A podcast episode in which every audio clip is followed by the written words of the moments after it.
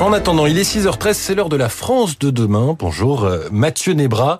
Bienvenue sur Radio Classique. Bonjour. Vous avez fondé euh, Open Classrooms.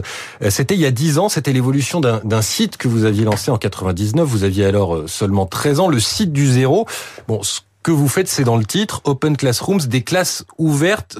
concrètement, ça veut dire quoi? Concrètement, ça veut dire qu'on donne accès le plus possible à la formation, à l'éducation. C'est notre mission, c'est rendre l'éducation accessible.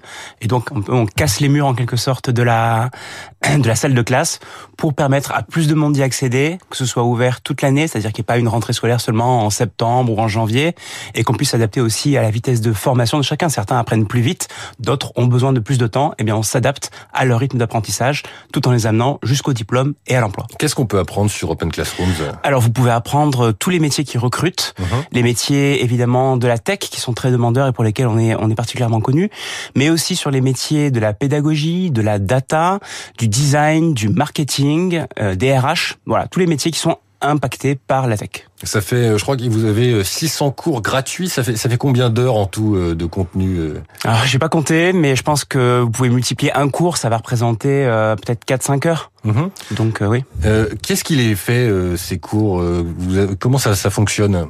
Alors c'est nous qui les produisons en interne. On a une équipe pédagogique, mhm. d'ingénieurs pédagogiques. D'ailleurs mhm. c'est un métier pour lequel on forme, qui recherche des experts sur les différents domaines sur lesquels nous formons et qui les fait intervenir au sein de notre studio. On a un studio de tournage en interne qui conçoit en fait toute la pédagogie, mais la pédagogie en ligne, c'est pas la même chose que la pédagogie dans une salle de classe classique. il faut penser différemment le rythme, il faut penser différemment l'accompagnement et on a développé depuis euh, plus de dix ans une expertise euh, à ce niveau-là. D'accord. Alors Mathieu Nebra, euh, je parlais tout à l'heure de, cours gratuits parce que vous avez aussi une offre payante. Qu'est-ce qui distingue les deux? Qu'est-ce qu'il y a de plus quand on paye? Alors la particularité de ce qu'on fait, c'est que l'ensemble de nos contenus sont gratuits mmh. et sous licence libre, donc tout le monde peut les réutiliser. C'est un ADN très fort de, de l'entreprise, mais on propose en plus un accompagnement qui permet d'aller jusqu'à un diplôme. Donc on est aussi une école véritablement qui amène euh, donc à un niveau euh, licence, master.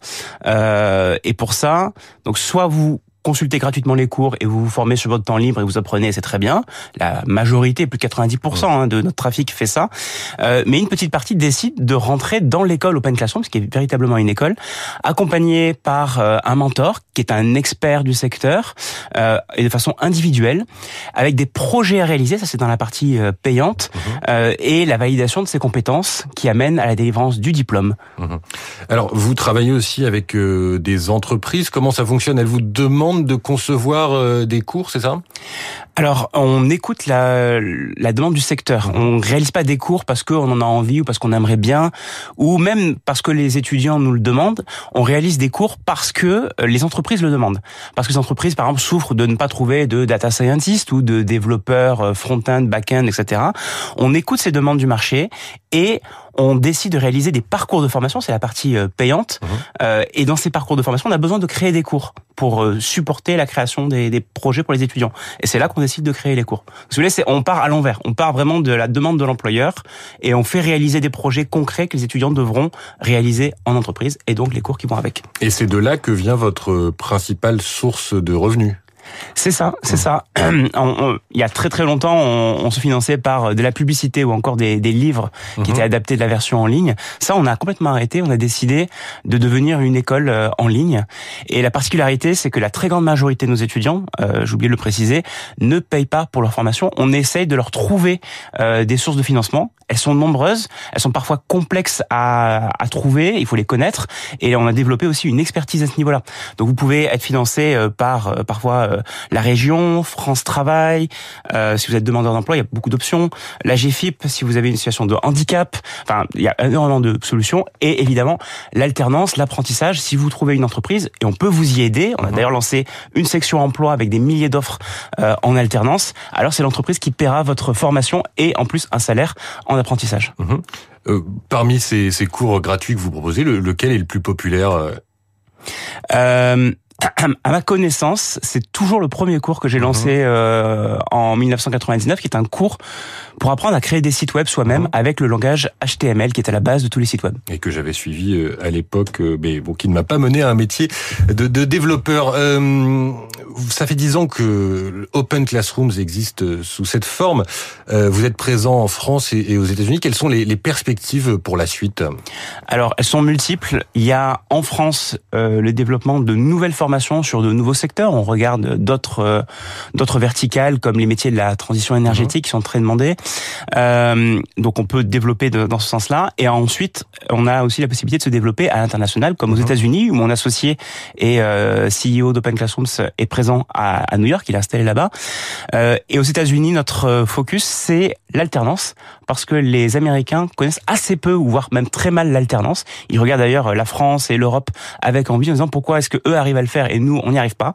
Ils n'ont pas la culture de ça et on est en train de l'importer et ça répond à une vraie demande des employeurs là-bas. Et alors est-ce que pour s'étendre à l'international, Mathieu Nebra, il faut simplement traduire les cours ou est-ce qu'il y a des différences même dans la dans la façon de concevoir, dans la pédagogie en fonction des, des pays? Ah, C'est une très bonne question. Effectivement, on ne se contente pas de traduire les cours, on part à nouveau des demandes des employeurs. Alors souvent les métiers, notamment de développeurs, se ressemblent, euh, mais en réalité il y a des métiers comme vous savez chef de projet qu'on entend beaucoup dans des euh, dans des postes en France, on les retrouve pas exactement aux États-Unis. Mmh. Donc on n'a pas de formation de chef de projet aux États-Unis comme on pourrait en avoir en France. Donc il y a vraiment des différences et notre approche qui part de l'employeur nous permet de décider justement si on va créer tel ou tel cours parce que c'est une demande des employeurs. Mmh. Euh, vous, vous, parliez donc de cette demande des employeurs. Dans quel secteur, euh, enfin dans quel domaine est-ce que vous voyez une évolution euh, pour, pour la, cette proposition de, de cours Par exemple, est-ce que la, sécu, la cybersécurité est de plus en plus demandée euh? La cybersécurité est extrêmement demandée. La difficulté est de trouver des personnes qui pensent à le faire, mmh. et, et, y compris de, de, de tous âges, de tout genre, qui pensent que c'est pas pour eux. Typiquement, les femmes dans la tech, c'est quelque chose, voilà, ça, ça, ça, existe. Il y a des femmes dans la tech, mais elles sont peu nombreuses et euh, et pourtant on passe à côté de 50% de la population. Donc on a on a la difficulté et c'est aussi le message que je veux faire passer ici, c'est que c'est des métiers qui recrutent intensément, qui sont en réalité euh, très demandeurs et euh, c'est pas parce qu'on n'a pas le profil typique mmh. qu'on n'est pas demandé. D'ailleurs chez Open Classrooms, on a beaucoup de personnes qui travaillent dans la cybersécurité en interne qui sont par exemple des femmes. Donc la difficulté est réellement de trouver et de motiver des gens à venir se former. Et autres secteurs qui, qui recrutent l'intelligence artificielle, est-ce que là aussi vous proposez des façons de se former dans ce domaine? Oui, on a des formations diplômantes d'ingénieurs IA notamment, qui sont d'ailleurs en ce moment parmi celles qui recrutent le plus avec les salaires les plus élevés. J'ai fait les statistiques euh, hier, donc mhm. euh, on retrouve effectivement une forte demande à ce niveau-là, une forte appétence des entreprises. Vous êtes euh, une entreprise à mission Open Classroom. Qu'est-ce que qu'est-ce que ça change concrètement dans la façon dont vous envisagez votre votre activité? C'est quelque chose de très important pour nous historiquement. on est une société à mission au sens de la loi Pacte en France. Ça veut dire qu'on a un statut particulier qui fait qu'en plus du comité d'administration qui gouverne l'entreprise, euh, on a un comité de mission qui est représenté par un président du comité de mission et les différentes parties prenantes. Donc on retrouve dans ce comité, qui se réunit euh, tous les trois mois, euh, des étudiants, des alumni, des employeurs, des représentants des pouvoirs publics, des employés, etc. Et qui font le point justement sur notre action, sur l'impact, qui essaie de mesurer l'impact et de diriger, ça c'est très important pour mhm. nous, de diriger l'action d'Open Classrooms vers le maximum d'impact. Pour nous, l'impact se mesure sous forme de career outcomes, comme on le dit, bon, une startup on parle un peu anglais, euh, c'est le nombre d'impact sur les carrières. Euh, l'an dernier, on a réussi à calculer qu'on a eu 50 000 impacts sur des cas. 50 000 personnes peuvent dire, grâce à Open Classrooms, cette année, euh, j'ai appris et j'ai trouvé un emploi où j'ai évolué dans mon poste. Ça, c'est quelque chose qui est extrêmement central et qui est un facteur de motivation et d'énergie infinie pour nous. Mhm. Merci Mathieu Nebra, cofondateur d'Open Classrooms. Vous étiez notre invité dans la France de demain, une chronique à retrouver sur radioclassique.fr. Bonne journée. Merci.